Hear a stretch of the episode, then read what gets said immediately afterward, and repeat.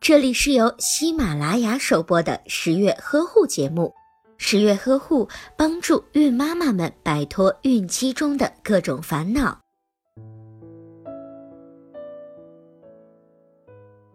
在本期节目中，十月君将告诉您孕期营养的一些黄金准则。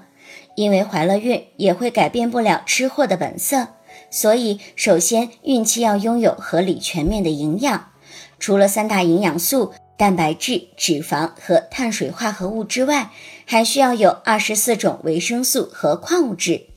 在早孕期间，准妈妈还应该考虑早孕反应的特点，挑选适合自己的口味以及烹饪技巧。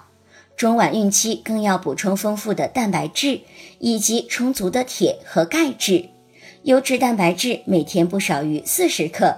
如果不愿意吃肉，可以补充一些奶类、蛋类。豆类、坚果类的食物，当然，孕妈可不能吃全素的食品。补充足够的钙质时，则应当多进食牛奶以及奶制品，至少保证一天一杯或者是一袋牛奶。不喜欢喝牛奶的人，可以喝酸奶、吃奶酪，或者是喝不含乳糖的奶粉等。在孕期还需要适当的增加热能的摄入，每天至少摄入一百五十克以上的碳水化合物。脂肪的用量也不能过低，以防止脂溶性维生素不能被吸收。可是那些油炸食物，尤其是对于那些外焦里酥、黄金灿灿的零食，准妈妈一定要禁止食用。此外，准妈妈还需要确保维生素和无机盐的供给，尤其是别忘了补充维生素 D，它可以帮助钙质的吸收。经常到户外晒一晒太阳，也可以帮助我们的皮肤自身合成维生素 D。虽然孕妈妈普遍爱吃有咸味的食物，但是在孕期里，食物的烹调还是要以清淡为主。准妈妈需要拒绝食用重口味的食物，不光是要拒绝高盐饮食，还需要拒绝其他的辛辣调味重的食物。在孕期，无论早晚，无论你是多饿或者是不饿的状态。想吃或者是不想吃的状态，都需要尽量的注意坚持少食多餐的原则，不能猛吃，也不需要节食。体重的合理增加是健康怀孕的最好标志之一。整个孕期的体重增加在十三点五千克以内是最好的范围。其次，准妈妈应该尽量不食用生的海鲜。生海鲜和未经高温消毒的牛奶，或者是软奶酪、肉酱，以及生的或者是半熟的肉类和家禽，都不应该出现在孕期的饮食当中。这些食物都可能是细菌的来源，对于孕妈妈和未出生的宝宝而言是可以造成伤害的。另外需要注意的是，隔夜的饭菜、腌、卤和熏的食品要尽量的不吃。尤其是放置超过二十四小时的潮湿的饭菜，准妈妈最好不要让孕妈吃。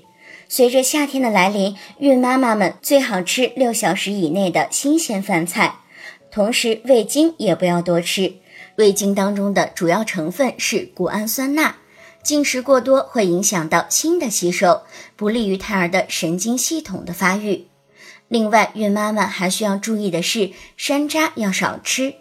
因为在山楂当中有刺激子宫收缩的成分，有可能会引发流产或者是早产的情况，尤其是妊娠三个月以内的早孕孕妈，以及有过自然流产史或者是怀孕之后有先兆流产症状的孕妇，更需要禁止的食用山楂。菠菜当中因为含有大量的草酸，所以不能够和豆制品一起吃。